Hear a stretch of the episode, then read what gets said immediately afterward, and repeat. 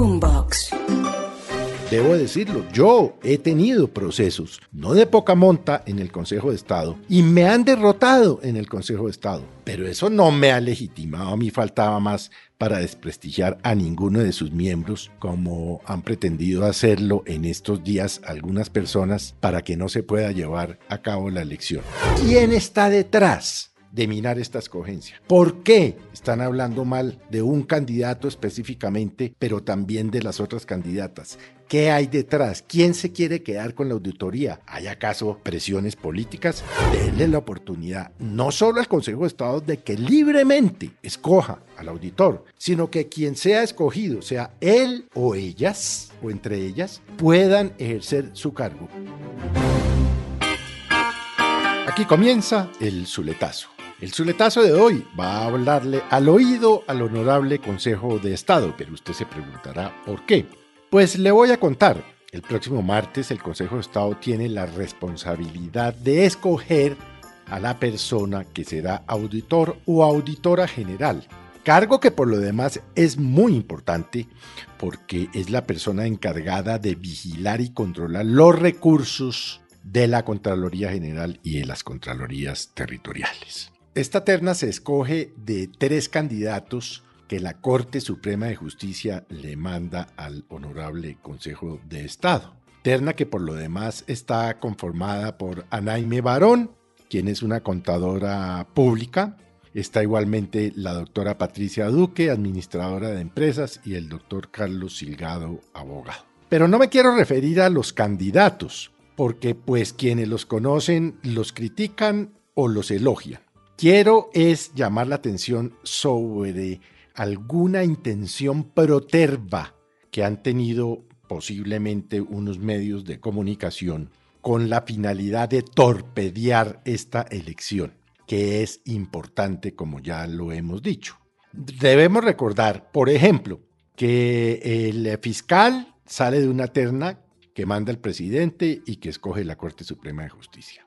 El procurador de una terna que mandan el presidente, la Corte y el Consejo de Estado y elige el Senado. Y el Contralor de una terna del Consejo de Estado, de la Corte Suprema y de la Corte Constitucional que elige el Senado. Luego, esto no es anormal, sino que así está consagrado en la Constitución Política Colombiana. Sin embargo, de alguna manera están tratando de torpedear esta elección que se hará el próximo martes. ¿Qué pretenden? ¿Horadar la credibilidad del Consejo de Estado? Porque al hablar de los candidatos que porque, que porque tienen o no investigaciones como las tienen las doctoras, no la tiene el doctor Silgado, pero a quien acusan de que trabajó unos meses, unos meses en la Contraloría de Bogotá con Miguel Ángel Morales, quien fue condenado, lo quieren volver también delincuente como por absorción. No, señor, hay que dejar que el Consejo de Estado haga la elección. El Consejo de Estado existe, oiga usted, desde el año 1817. Es decir, no es una entidad nueva. Y por el contrario, debo decirlo, yo he tenido procesos, no de poca monta, en el Consejo de Estado, y me han derrotado en el Consejo de Estado. Pero eso no me ha legitimado, a mí faltaba más para desprestigiar a ninguno de sus miembros, como han pretendido hacerlo en estos días algunas personas, para que no se pueda llevar a cabo la elección. No, las cosas hay que dejar que fluyan. El Consejo de Estado es respetable, es importante y debe tener la independencia que le otorga la constitución política para hacer esta escogencia. ¿Quién está detrás de minar esta escogencia? ¿Por qué están hablando mal de un candidato específicamente, pero también de las otras candidatas? ¿Qué hay detrás? ¿Quién se quiere quedar con la auditoría? ¿Hay acaso presiones políticas?